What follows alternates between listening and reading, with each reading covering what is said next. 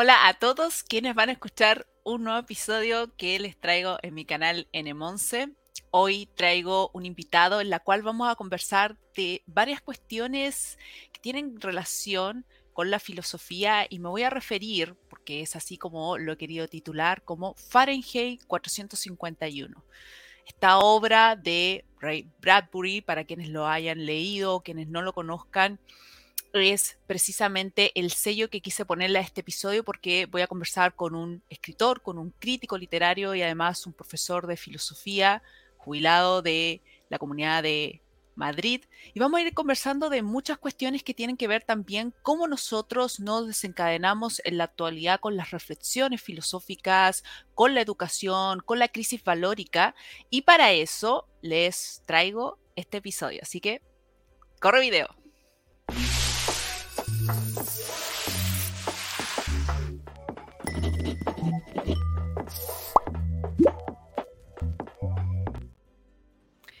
Y aquí estamos con el profesor, escritor y además crítico literario de la Comunidad de Madrid, que es Rafael Narbona. Él, para hacerle una pequeña presentación y que también voy a dejar en la descripción de este video su blog, que es Entre Clásicos, que es como un suplemento del diario que antiguamente era de el diario El Mundo, pero ahora es el diario El Español. Y que pueden acceder también en internet y bueno, nos gustaría contar con esas instancias intelectuales, culturales de filosofía acá en Chile, pero tenemos la oportunidad de poder compartir muchas cuestiones que vamos a tener en este, en este episodio, que vamos a estar conversando con el profesor Rafael Narbona. Y claramente que para quienes no conozcan de su trabajo, por eso lo voy a dejar en la descripción de este video y además es autor de seis libros, entre ellos uno que me llamó la atención y que también tiene que ver con todo su proceso que ha tenido de experiencia, que es El miedo de ser dos, que es del año 2013 y recientemente va a tener un nuevo libro que se va a llamar Maestros de la Felicidad. Esperamos tenerlo pronto y que también quienes estén interesados puedan también ir buscando curioseando en internet sobre las obras que ha hecho Rafael Narbona y también sobre muchos artículos, porque lleva escribiendo desde el año 2000, escribiendo en este blog y también sobre cosas que son de su interés. Y yo creo que en lo que vamos a conversar hoy en día es relacionado también con el tema del pensar. Por eso Fahrenheit 451. Pero antes, darle la cordial bienvenida y también agradecer el que esté aquí en el canal de Monse. ¿Cómo está, profesor? Eh, hola, Monse. Gracias a ti. Encantado de hablar con vosotros. Además, es una maravilla que seamos hispanohablantes, porque bueno, yo estoy en Madrid y tú estás en, en, Chile y somos una comunidad enorme. España mira mucho hacia Europa, pero yo creo que debería mirar más hacia América Latina porque tenemos la misma cultura, el mismo idioma y es fantástico que nos podamos comunicar y además nuestra lengua es una lengua con una gran tradición cultural, con mucha riqueza y que hablan 500, 600 millones de personas. Así que un placer. De hecho, eh, ese, ese, punto me parece eh, crucial también en lo que vamos a ir conversando, porque hay que sentirse orgulloso de lo que uno tiene, de lo que forma parte también de, de nuestra historia y que también ha sido eh, objeto de fricciones eh, entre posturas, entre cosas que uno no puede señalar. Y a mí me pareció importante el, cuando leí su columna, que es una entrevista que le hacen sobre vivimos este Fahrenheit 451 eh, en la actualidad. Vivimos en estas situaciones que en algún momento escribe George Orwell en 1984 o con el mundo feliz de eh, Aldous Huxley, y me pareció interesante el poder relacionarlo en, lo que ocurre, en una primera instancia, en lo que ocurre a nivel educacional, porque es importante tener las apreciaciones que se tienen y que siendo diferentes espacios geográficos compartimos ciertas similitudes en cuanto a crisis valórica, en cuanto a ciertas críticas que se hacen a obras que muchos jóvenes probablemente ya no leen o no lo van a leer y que me interesaría conocer su apreciación de estos intelectuales, de estos autores que usted considera y recomienda que son importantes para conocerlos actualmente. Sí, bueno, yo en primer lugar, eh, de acuerdo contigo, lo de que tenemos que estar orgullosos, entre otras cosas, de nuestro idioma, de nuestra cultura, pero sin caer en el nacionalismo, que es uno de los peores vicios de la condición humana y la causa de, bueno, de, infinidad de guerras. Entonces hay que reivindicar su, la propia tradición cultural, pero sin menospreciar la ajena. De hecho, las culturas tienen que dialogar, encontrarse, no mantener una relación de conflicto, sino una relación de enriquecimiento mutuo. Y en cuanto a lo que comentas de los libros, hace poco me llamó la atención que salió en El País, que es el diario que más se lee en España, un artículo que comentaba que cada vez que estaba creciendo el analfabetismo funcional. Es decir, gente que ha estado escolarizada, que en teoría sabe leer, pero no comprende los textos que lee porque se ha perdido el hábito de leer y además, bueno, pues ahora mismo los jóvenes fundamentalmente consultan el TikTok, Instagram, las redes sociales. Además, eh, es curioso que el TikTok me parece que son vídeos muy cortos, de 20, 15 segundos. Mm. Parece que no hay paciencia para sentarse en un sofá y estar leyendo dos horas evidentemente todo esto va en, detrimento pues, de, todo, porque, por ejemplo, el ascenso de los populismos en política, que a mí me parece muy preocupante y que en algunos aspectos me recuerda lo que vivió Europa en los años 30, se ha producido gracias a este analfabetismo funcional. Ya muchas veces los políticos no plantean proyectos, no plantean ideas, no tienen un modelo de sociedad, sino lo que funcionan son con eslogans como muy infantiles y que van dirigidos directamente a las vísceras. Eso explica, pues, por ejemplo, y no puede evitar ser parcial, pues el ascenso de Donald Trump a la presidencia, un candidato con una cualificación intelectual insignificante y que, sin embargo, ocupó durante cuatro años la presidencia de los Estados Unidos. Con lo cual, yo creo que sí, en parte estamos viviendo en Fahrenheit 451, no se queman libros, pero los libros no se leen, se desdeñan. Y eso devalúa la calidad democrática de las sociedades y también va en, en detrimento pues creo yo, de, la madurez de la sociedad, ¿no? Ya realmente, pues cualquier eslogan de que vienen los comunistas, que todo el mundo es facha, en fin, las descalificaciones fáciles son las que prosperan. Y esto también está provocando una polarización en la política, porque yo hace poco, reflexionando sobre las elecciones autonómicas y municipales en, España, había gente en las redes sociales que me decía, estamos viviendo lo mismo en Chile y en, y en otras latitudes. O sea, ya pues en vez de llegar a esa situación de madurez que, por ejemplo, se ha vivido en Alemania, donde la socialdemocracia y el liberalismo han pactado y han gobernado conjuntamente, pues se vuelve otra vez pues a la, a la dialéctica de rojos y azules, de blancos y negros, la política como un campo de batalla, como un lodazal, donde se odia, se descuartiza ideológicamente al adversario y donde no se busca ni el consenso ni el encuentro ni, ni, el bien común, ¿no? Ya parece que el objetivo de los partidos simplemente es adquirir poder, eh, llegar a las instituciones y mantenerse en ellas. Y los votantes, pues, son incapaces de dialogar con, con los que no piensan como ellos. Entonces, yo creo que todo esto está muy relacionado con la pérdida del hábito de lectura, con el hecho de que cada día hay, hay menos lectores. En España, fundamentalmente, son mujeres las que leen, las mujeres leen más que los hombres, y, y, son mujeres que superan casi siempre los 40 años. Sobre todo entre la población joven hay mucha resistencia a leer, porque la lectura, exige tiempo, paciencia y humildad.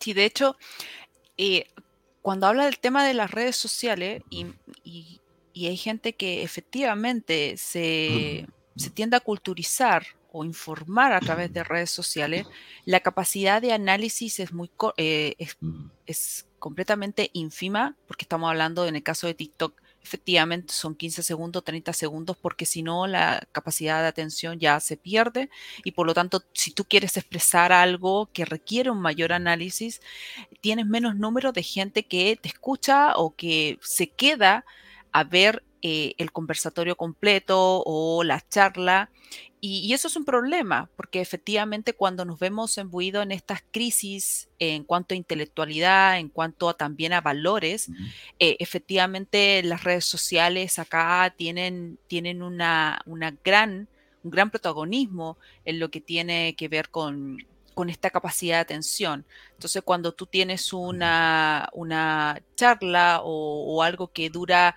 eh, sobre los 40, 45 minutos, ya efectivamente eh, la gente dice no tengo tiempo porque es muy largo pero da la casualidad que los temas requieren de un análisis, requieren de un clímax en donde uno desarrolla las ideas y después va sintetizando o complementando ya para finalizar con las reflexiones. Entonces, eh, se pierde un poco esa capacidad eh, que tiene el individuo de poder eh, investigar, de empezar a analizar, y al mismo tiempo también hay una transformación en cuanto a lo que yo comienzo a considerar como creencia o considerar que es verdadero, ya no me cuestiono ciertas cosas, comienzo a formar parte de ciertos grupos o de ciertos movimientos en los cuales me siento acogido o siento que tengo alguna eh, relación en cuanto o afinidad.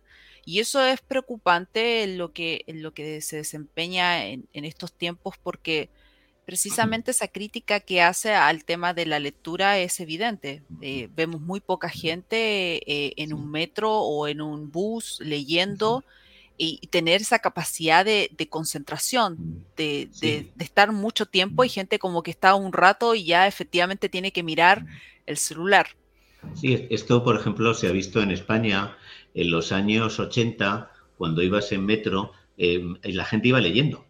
Eh, yo recuerdo los años, yo en aquella época tenía mm, veintitantos años y había gente que llevaba hasta un lápiz para ir subrayando, anotando y se veía buena literatura. La gente estaba leyendo a lo mejor las memorias de Adriano, de Margarita Urcenar, o Cien años de soledad, de, García Márquez, o, un libro de Pablo Neruda, en fin, había y bueno, se comentaba que en el extranjero, pues que el problema es que la gente que leía sobre todo consumía bestseller.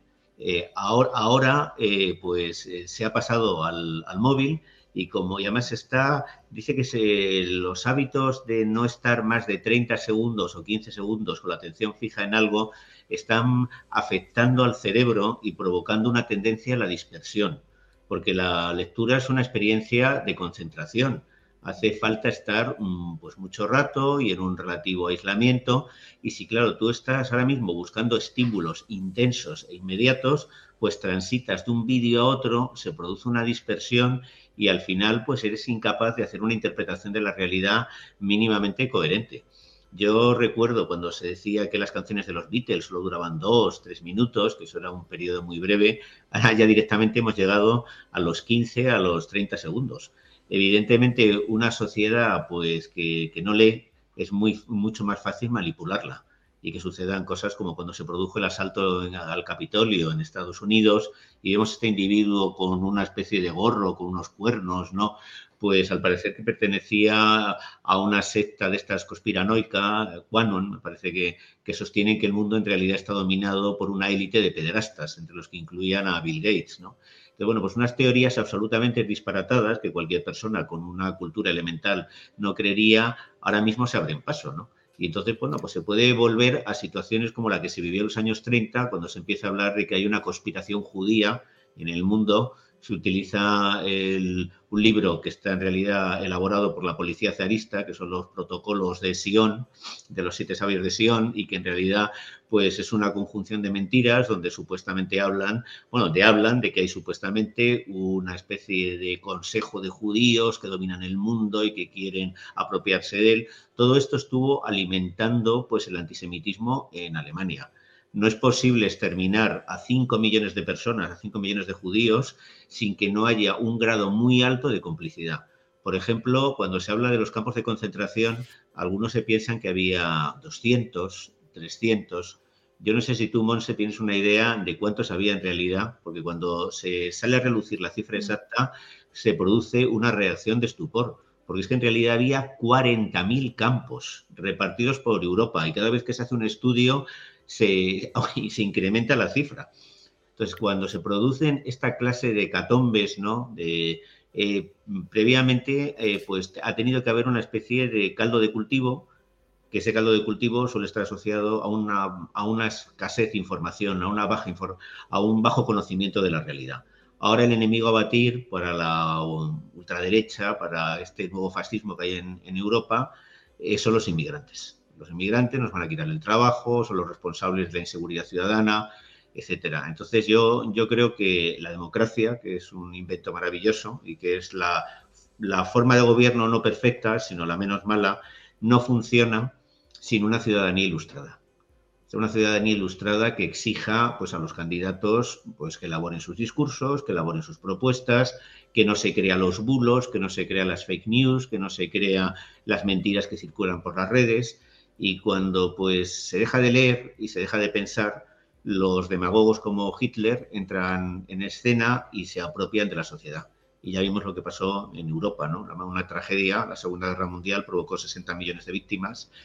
Es poco probable que se repita a corto plazo algo así, pero bueno, ya estamos teniendo en, Europa una nueva guerra. Parecía que la guerra había desaparecido de, Europa y hay guerra en Ucrania, ha cumplido más de un año y puede ser un conflicto que se cronifique Putin ha llevado armas eh, nucleares tácticas a Bielorrusia y no sabemos esta escalada en qué puede desembocar.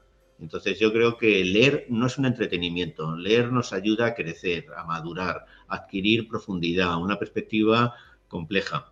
Y eso es algo que, se está perdiendo, ya ni siquiera se ve en la tele. Antes se hablaba de que la televisión entontecía, pero ya, por ejemplo, en España mucha gente ha perdido el hábito de ver la televisión y porque ver una película son dos, tres horas. Entonces, pues se busca el, estímulo inmediato, ¿no? Y ahí simplemente con el móvil en la mano, pues ya tienes eh, estímulos eh, muy fuertes y se producen pues situaciones donde lo hemos visto todo, hasta las películas, en las series, pues una reunión de, un grupo de amigos o de una familia y cada mundo todo el mundo está con, con el móvil, ignorando al que tiene al lado. O sea, desaparece el diálogo desaparece el encuentro con el otro y se impone pues simplemente un consumo compulsivo e irreflexivo de estímulos banales. Muy preocupante todo esto. Sí, de hecho usted cita, eh, yo he leído poco eh, a Bill Chung Han, eh, que habla sobre este tema en aspecto psicológico. Creo que en parte sí es uno como bueno, se le, se le denomina esto de filósofo de, izquierda, pero es como dentro de los menos radicales, es el, el que logra uno comprender eh, los aspectos que, que esboza.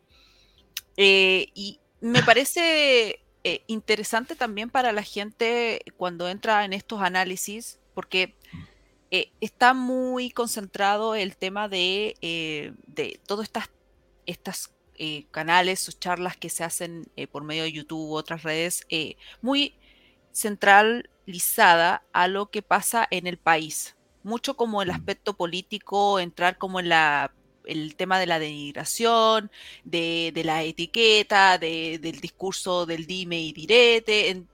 y en eso, cuando uno expresa temas de filosofía, cuando uno comienza a, poner ciertas situaciones para analizar, la mayoría de la gente queda como un poco e, en, shock porque no lo consideran ese minuto y, claro, cuando tú vas hacia un, hacia un tema específico de tu país, tú te das cuenta de que eso también tiene otras situaciones u otras aristas que también se conectan, pero en, en tu capacidad estás como enfocado a ver solamente eso y efectivamente de lo que plantea del tema de los políticos, sí, es algo que también considero que, se ha perdido eh, mm. y eso uno lo puede ver también con algo muy, muy sencillo que tiene que ver con los proyectos de ley. Mm. Eh, hay una historia de ley, hay algo que uno eh, ve en jurisprudencia, en doctrina, cuando uno va a tomar un proyecto de ley y hacerlo ley propiamente tal, hay un análisis, hay una reflexión de lo que significan ciertas cuestiones y por qué queda un artículo tipificado de la forma que está, mm. eh, por qué se va modificando y, hoy en día eh, eso prácticamente se ha perdido. Eh, mm. hoy en día la política se traduce en, cuestiones de subir o no puntuaciones de mm. aprobación, en, denigrar un lado u otro, calificarlo de ultra esto, de extremo esto, y que por lo tanto aspectos tan esenciales como el tema de familia o vida, tú inmediatamente ya quedas etiquetado en el otro lado eres pro, eres, eres extremadamente de, extrema derecha y, te ves en eso. Y curiosamente las redes sociales se vinculan en eso. Entonces Twitter, por ejemplo, no te da mucha capacidad como para poder eh, refutar con argumentos, eh, sino la mayoría son como al choque y, en temas de ofensa. Y lamentablemente eso es algo que ven los jóvenes y los niños también. Sí, bueno, y el ejército de bots que hay eh, en Twitter, que eso yo lo he podido comprobar, ¿no? De repente, pues te atacan 500 perfiles no hay 500 personas que te hayan prestado atención, sino a lo mejor cuatro o cinco que han movilizado una serie de Vox que tienen además pues unos, eh, unos nombres ridículos, ¿no? Eh, yo que sé, algunos, algunos muy groseros, ¿no? Había uno que se llamaba el Cid violador, ¿no? Pues unos disparates, pero que te meten pues una serie, una retaíla de insultos muy ofensivos, muy personales. Y si esto es una degeneración del, debate político, es que, bueno, la clase política también es muy poco ilustrada. Yo hablaba hace poco con una amiga que trabaja en el Parlamento Europeo. Eh, muchas veces ha intentado llevar escritores para dar conferencias a los diputados y no muestra ningún interés por el mundo de la cultura. Solo les interesan los informes técnicos. O sea, no les mm. interesa escuchar a un filósofo como Habermas, no les interesa escuchar a un novelista, no les interesa escuchar pues, a un profesor, sino únicamente por los informes técnicos que, que dan datos. Y en cuanto a la política, pues bueno, hemos pasado, eh, últimamente estamos viviendo una radicalización en los dos extremos. Por un lado, pues bueno, la, una izquierda que ha estado reivindicando, yo creo, regímenes que se deberían más bien olvidar, como la, Venezuela de Hugo Chávez, como eh, la, Cuba de los hermanos Castro, en fin, eso no puede ser el, ese no puede ser el modelo de una izquierda democrática. Europa tiene una tradición de una izquierda socialdemócrata que creó el estado del, bienestar después de la Segunda Guerra Mundial, que es una izquierda moderada, dialogante, ilustrada, y luego eh, esa izquierda, pues durante los años 50 tuvo en, en Europa pues el respaldo de una derecha también democrática y también de una derecha ilustrada, que puede estar representada por figuras como el pensador Raymond Aron. Entonces, entre esa derecha ilustrada, los padres fundadores de la Unión Europea, también una izquierda moderada como la de Billy Brandt, por ejemplo, pues se creó un modelo de sociedad donde no, había este grado de crispación. Ahora, pues aquí la derecha de nuevo empieza pues a sacar a relucir a los tercios españoles, los tercios de Flandes, y, y a reivindicar o a blanquear el franquismo.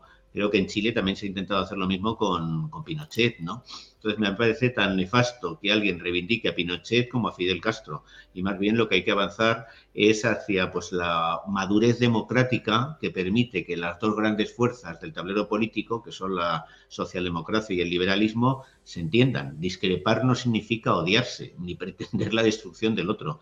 España vivió una guerra civil una guerra civil que costó entre 600.000 vidas y un millón, y una dictadura que duró 38 años. Chile también pasó por una horrible dictadura con, con, Pinochet. Otros países han sufrido dictaduras de izquierdas. Ahora mismo lo que está pasando, por ejemplo, en Nicaragua también, ¿no? Que se ha convertido casi en la finca personal de Daniel Ortega. Entonces, esos no son alternativas razonables.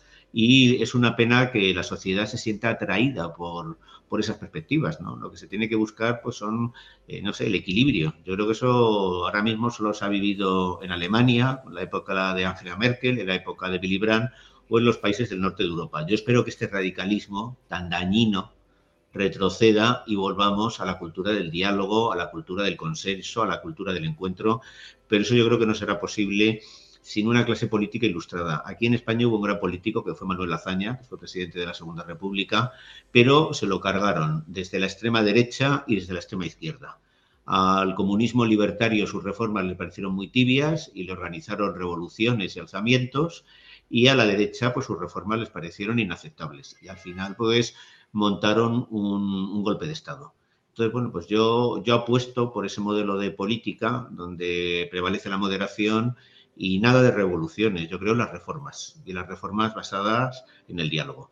de todas maneras, muy poca gente ahora mismo suscribe esto y yo creo que eso está relacionado con la falta de ilustración, la falta de cultura. Yo creo que lo mejor que le ha pasado a Europa ha sido la ilustración y a partir de la ilustración surgen las sociedades democráticas, surgen las constituciones y un poco esa es la senda a la que hay que volver y a los populistas habría que olvidarlos o enterrarlos simbólicamente, no, no físicamente, pero sí ideológicamente.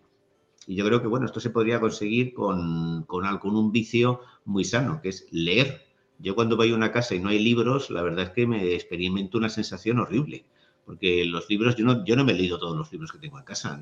Yo tengo en mi casa entre 10 y 12 mil libros y evidentemente no me los he leído todos. Yo a lo mejor me leo un par de libros en semana. Si haces la cuenta, leyendo unos ocho libros al mes, en 50 años te has leído 5 o 6 mil libros. O sea, es imposible leerse 50 mil libros en una vida, ¿no?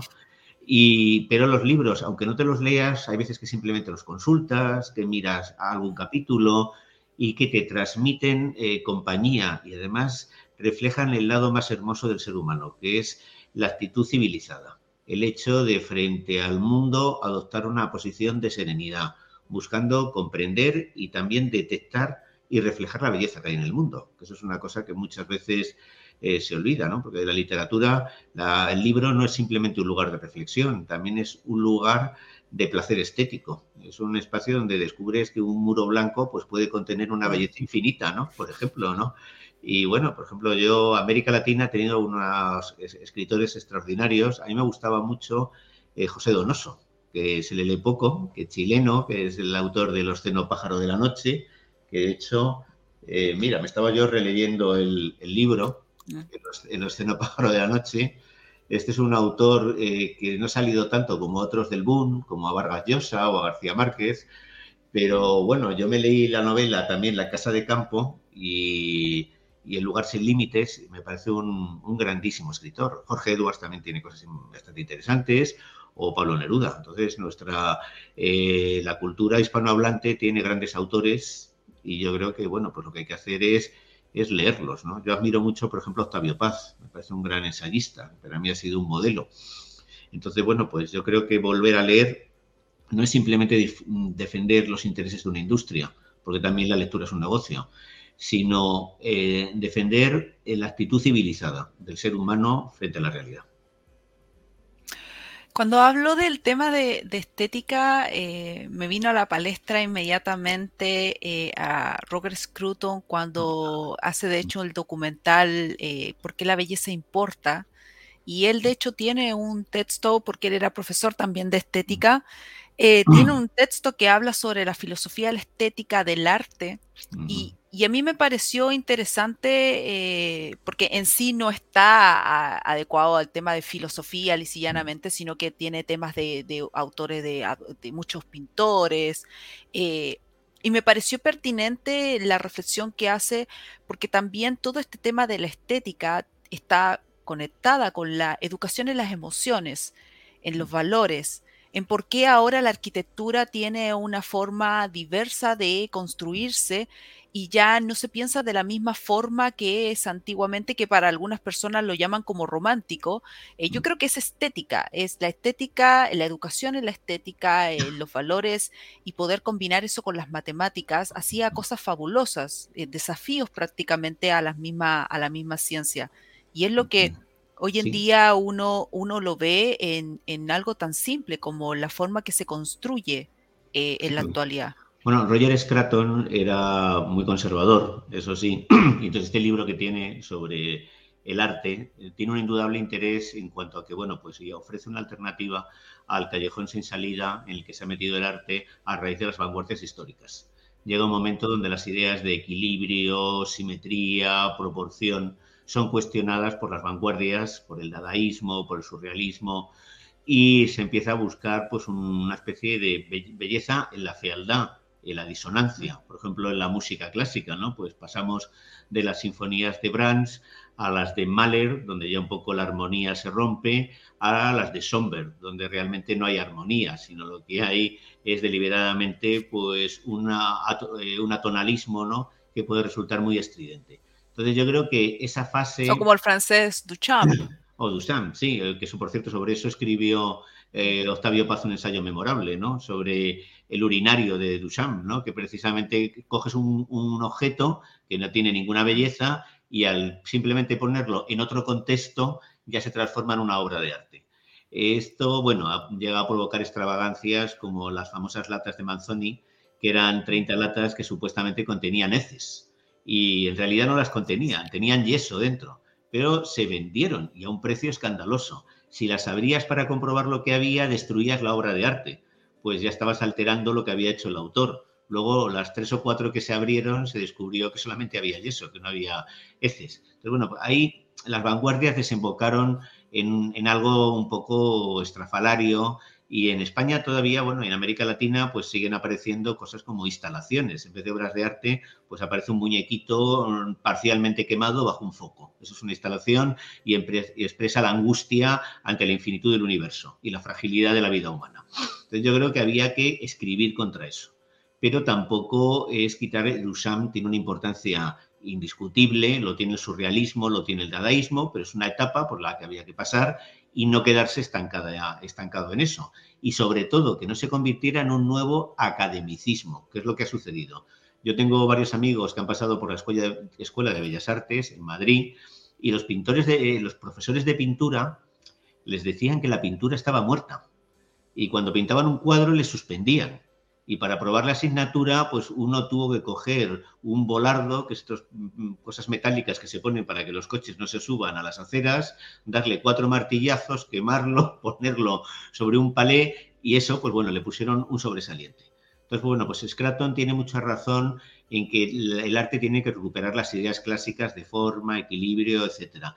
Pero tampoco se debe estancar en eso. El arte es un lenguaje, todos los lenguajes evolucionan, cambian, pasan por etapas el castellano, el español que hablamos nosotros no es el mismo que se hablaba en el siglo XVII. En el siglo XVI, mm. Cervantes escribía con B, por cierto, no sé si mucha gente no lo sabe, ¿no? Entonces los fonemas, las lenguas cambian y el arte es algo que también tiene que cambiar. Está bien que aparezcan ensayos como reivindicando el arte clásico, pero me, sería absurdo volver a hacer estatuas como la que hacían los griegos. Hay que avanzar hacia algo distinto.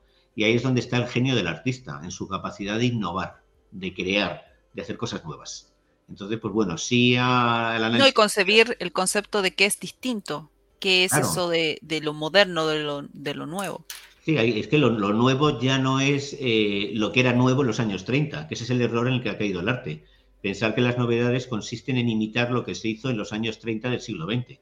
Lo nuevo tiene que ser algo diferente y evidentemente lo nuevo nunca es totalmente nuevo. Siempre está asociado a un diálogo con la tradición, porque a partir de el diálogo con la, tradición surgen cosas nuevas. Por ejemplo, lo que hacen los renacentistas no es lo mismo que lo que hacen los griegos. Lo que hacen es interpretar el arte griego y actualizarlo.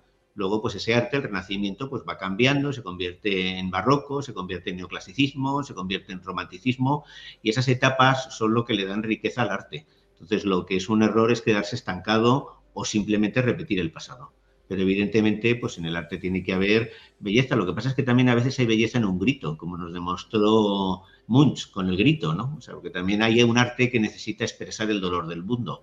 Eh, Adorno dijo que no se podía escribir poesía después de Auschwitz. Recuerda, esta frase se ha repetido un millón de veces, pero él en realidad no estaba hablando contra la poesía. Lo que estaba pidiendo es una poesía que reflejara el sufrimiento extremo de las víctimas de la SOA realmente era, le parecía un poco absurdo seguir eh, imitar, pues yo que sé, a lo mejor escribir como Rubén Darío. Después de la tragedia de Auschwitz, pues sacar un cisne, pues parece un poco absurdo. Pero sí tiene que haber una poesía que refleje ese dolor. Y, por ejemplo, ahí está la, poesía de Paul Celan, que es una poesía extraordinaria. O la poesía anterior de Rilke, ¿no? que expresa otras cosas. Entonces, realmente eh, la poesía es muy necesaria, pero como todos los lenguajes, tiene que evolucionar, cambiar y ser un eco de las experiencias de su tiempo. Lo que no puede hacer el arte es estancarse y, menos aún estancarse en una vanguardia, porque las vanguardias supuestamente rompen. Y estar repitiendo lo que ha hecho una vanguardia 50 años es absolutamente un, disparate. Entonces, bueno, pues el genio del artista es, consiste en, en innovar, pero sin ignorar que no hay nada totalmente nuevo, porque todo lo que surge es fruto del diálogo con la tradición anterior. Sí, eso, esos, eh, siempre me gusta esa, esa parte de, de la conexión con, con, con, el pasado, con eso de la actualidad, esa historia efectual que habla Gadamer mm, en, su, en su obra Verdad y Método. En, él estaba pensando precisamente al hablarlo. Estábamos pensando en el mismo autor. Eh, bueno, para contextualizar a la, a la gente eh, que no ha leído a, a Ray Bradbury con Fahrenheit 451 en la escala de Fahrenheit. Eh, traducido a grados Celsius son 232 más o menos en grados Celsius, que es la temperatura en la cual eh, los libros arden, se inflaman, arden, se queman. Y, ahora, en este contexto de la actualidad, que, que si bien no hay eh, a pesar de que hemos visto eh, fotografías, ciertas imágenes de, de algunas feministas, sobre todo en México, que han incendiado, han quemado una cantidad de, libros de una biblioteca. Eh, me quiero referir a, eso entrando ya como en este clímax de, nuestra conversación con, con Fahrenheit. Porque si bien no hay una quema de libros, eh, eh, precisamente hay una prohibición o comienza a instalarse en la educación una prohibición de leer a ciertos autores o críticas que ni siquiera son grandes críticas eh, con un argumento, con lo que hemos estado dialogando, sino que simplemente porque expresa algo que para ellos es patriarcal o es abusivo, como las obras de Tolkien que me parece también eh, interesantes porque también tiene un contexto eh, incluso filosófico. J.R. Tolkien, cuando escribe El Señor de los Anillos, eh, Harry Potter, que también ha recibido fuertes críticas, la autora, y, muchos otros autores que se están viendo embuidos con esto de la cultura de cancelación, porque pregona ciertas, ciertas situaciones que para ellos es ofensivo. me parece importante en estos tiempos sobre todo por esto de reducir la capacidad de pensar, de que muy poca gente lee, muy pocos padres también leen. Entonces, eh, después se preguntan por qué el niño eh, no le gusta leer o no le gustan los libros que tiene que leer y los lee como aburrido, y si tiene imágenes, eh, sabe que pasa más rápido las hojas y puede leer más rápidamente, pero eso es, es todo una cultura, es toda una educación que se va formando también en, en, cada hogar, y claro, si a los padres no se les ve leyendo, difícilmente un niño va a tener esa motivación en, en leer. Entonces, eh, en, esto, en este contexto, eh, a mí me, parece interesante conocer la visión de eh, pensando en gente que en realidad eh, no está leyendo constantemente, no tiene como ese hábito, ¿qué libros recomendaría, qué, obras recomendaría para que las personas comiencen a iniciarse?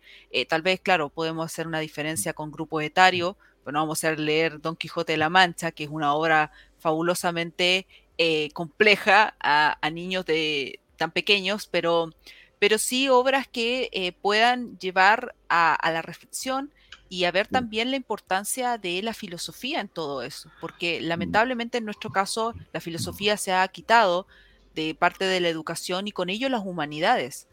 Me recuerdo, no tengo en este minuto la obra del autor que habla del fin de las humanidades, eh, pero eh, hace esa crítica importante porque lo que tenemos nosotros es solamente capacidad de memorizar dar una prueba y me olvido de los conocimientos, llego a la universidad y prácticamente no sé nada de lo que realmente necesito y, tiene que haber una herramienta en la cual el, ser humano se cultiva para el día de mañana. No puede ser que uno como que llega a la universidad y, y prendes otros conceptos y después aplicas como la mitad de ellos en la práctica y eso sucede mucho con las carreras que también son bastante extensas y que no necesariamente eh, a ti te dan el bagaje o, la, o la, el cultivo como, como individuo en la parte intelectual y valórica.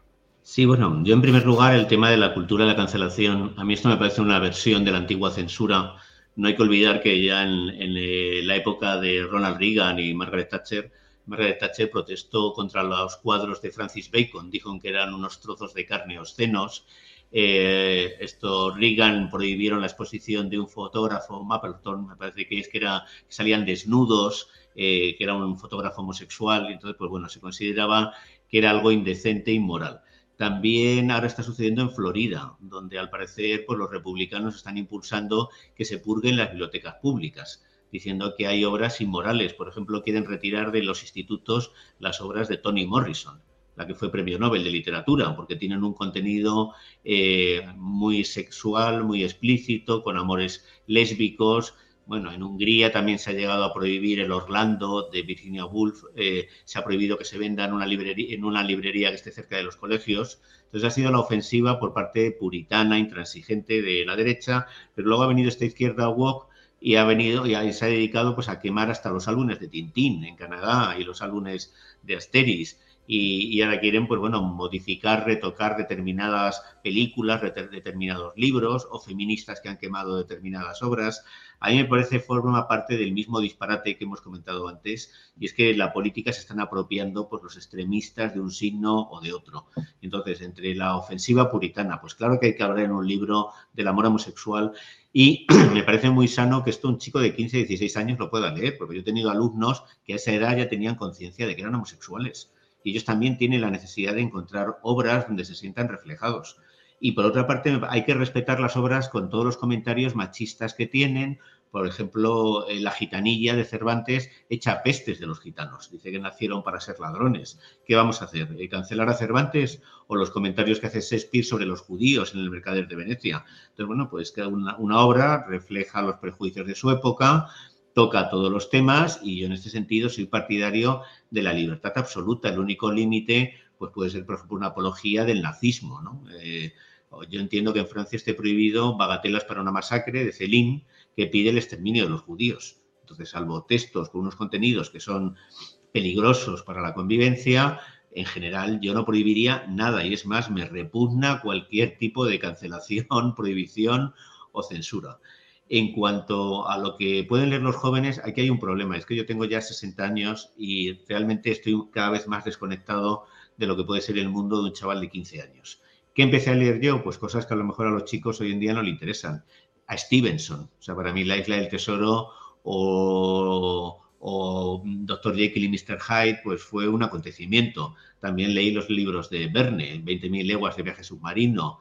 Entonces, bueno, pues estos, estos libros, pues a lo mejor lo que es la literatura clásica de aventuras o Tintín, para un chaval de 15, 16 años, hoy no le dice nada. Yo he intentado leer El Señor de los Anillos en su momento y me aburrió la verdad, me aburrió, me leí El Hobbit y lo que leí del Señor de los Anillos, me leí el primer volumen, me resultó tedioso. En cambio, yo entiendo que para un joven a lo mejor es más tedioso leerse En busca del tiempo perdido, de Marcel Proust, y me resulta mucho más entretenido.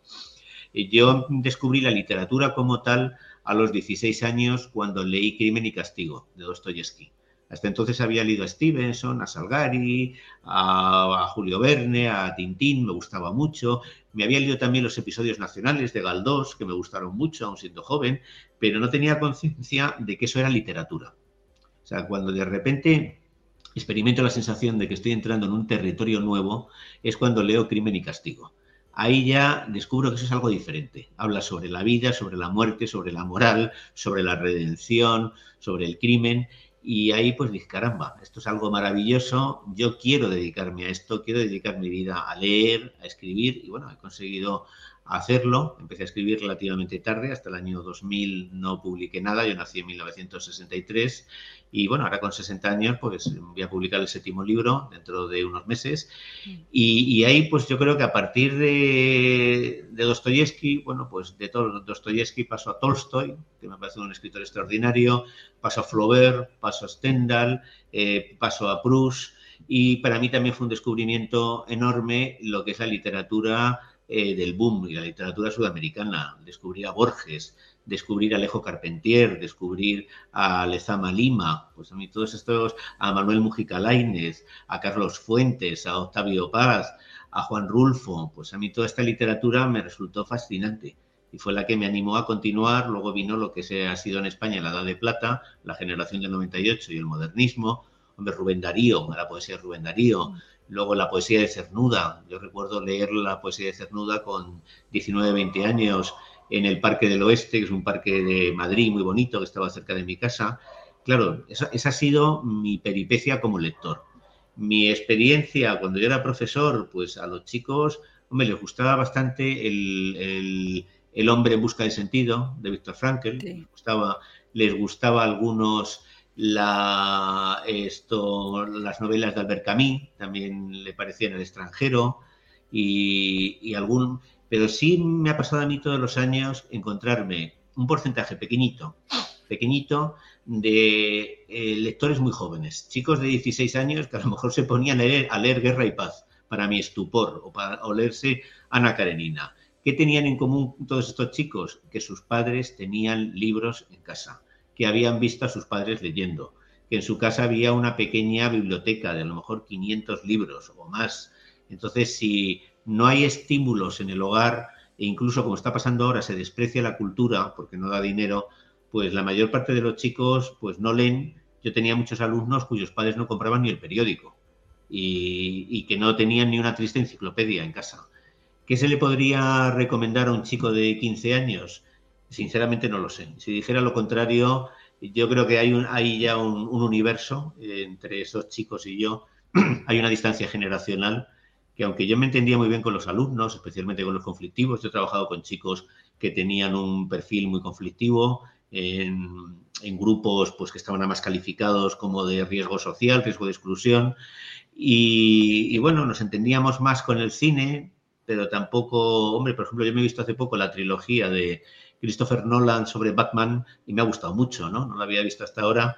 Entonces, yo creo que hay que buscar espacios de encuentro. Yo lo que haría con los chicos, más que recomendarles nada, sería escucharles y escucharles y que ellos y que ellos me manifiesten pues sus inquietudes, lo que necesitan, lo que buscan. Yo creo que los adultos no debemos llegar ahí soltándoles sermones, porque eso además provoca un rechazo inmediato, sino que debemos llegar con la disposición de oírles, aprender y, dialogar con ellos. Así que yo no me dedicaría a echarles sermones, sino que intentaría aprender, bueno, qué es lo que os interesa, qué es lo que os gusta, cómo y intentar descubrirles que la literatura no es algo aburrido, sino que es algo maravilloso sea, leyendo te lo pasas de maravilla. Yo soy un, lector totalmente hedónico. Yo de joven, pues sí, me he leído el Ulises de Joyce. Ahora no lo puedo soportar, ¿no? O sea, me he leído la, muerte de Virgilio, ¿no? De Hermann Broch. Ahora tampoco lo puedo aguantar. Yo ahora si un libro no me produce satisfacción, lo dejo. Entonces, pues, y hay muchos libros eh, que son espléndidos. Hace poco, un libro que me ha gustado muchísimo, que en España ha tenido mucho éxito, es Hamlet, de. De Mario Farrell. Pues este es un gran libro que yo reseñé para, el Cultural. Y un autor que me gusta muchísimo es Coetzee o Kutsia, o como se pronuncia, este Nobel sudafricano, el autor de Desgracia. Eh, es del año 2004, no sé si te suena. Hay una película que, mm. sabe que, que se llama Desgracia y que protagonizó John Malkovich. Este es un escritor sudafricano que escribe en inglés, que se llama John M. Coetzee. Es un nombre Kutsia es un apellido eh, holandés, con lo cual su pronunciación casi nadie la sabe, ¿no? Y sus, sus novelas se leen muy bien. Entonces, eh, pues bueno, lo que hay que hacer es hablar con la gente joven e intentar crear puentes.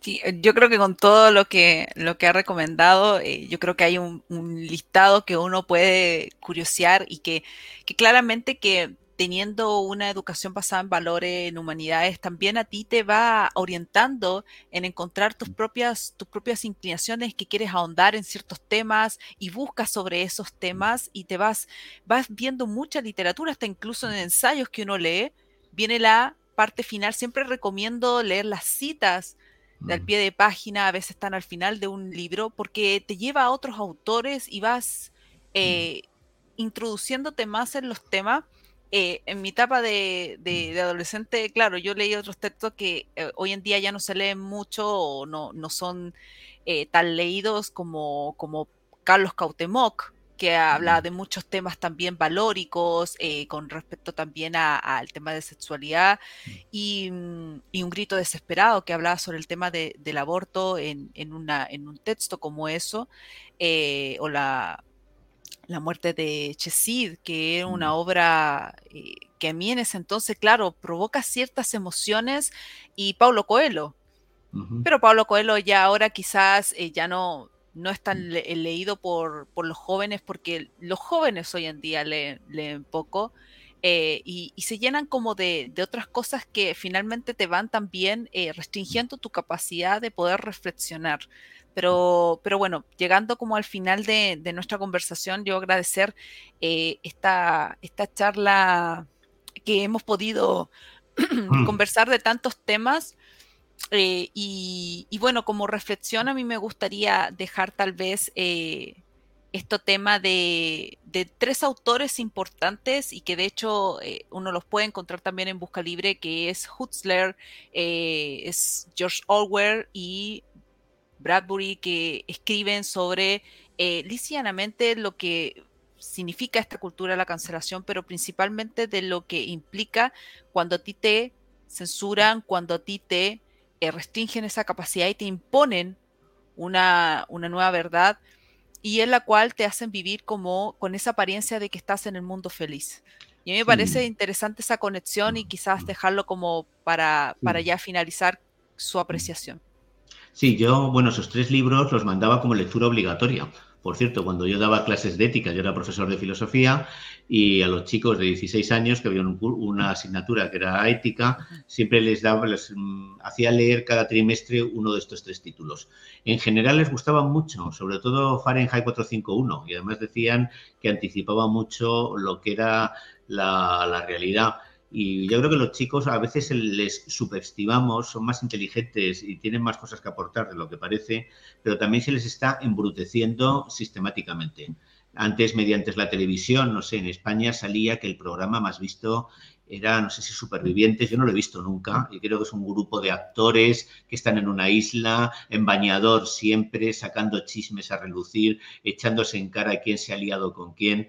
Entonces, claro, si tú un poco embruteces a la población, embruteces a los jóvenes, pues acabas eh, provocando que los adultos no emerjan como tal, porque ahora lo que hay es una resistencia a madurar, una resistencia a convertirse en un adulto. Entonces, el bombardeo constante de telebasura yo creo que está haciendo mucho daño, porque a fin de cuentas la enseñanza se lleva a, cambio, a cabo mediante el ejemplo, mediante los modelos. un chico joven necesita buenos modelos y si no los, tiene, pues va a mimetizar pues esto, pues a la actriz que sale peleándose con otra porque se ha acostado con su novio, o al actor grosero que sale borracho hablando en un, en un programa infame.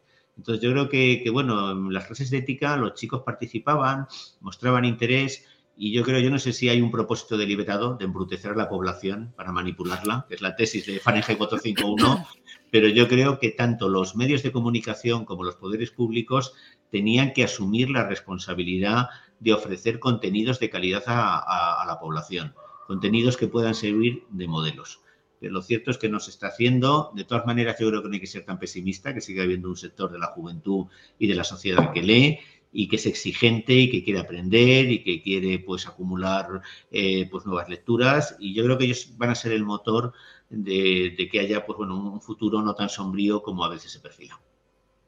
Sí, yo creo que esto va a quedar como para, para seguir conversando porque esto implica también eh, muchas otras cuestiones, eh, las cuales hoy en día son, son discusión, pero, pero también no puedes eh, expresar mm. todo lo que piensas porque puedes herir susceptibilidades y, y eso también es parte de lo que hemos estado conversando, pero agradecerle por esta instancia, profesor.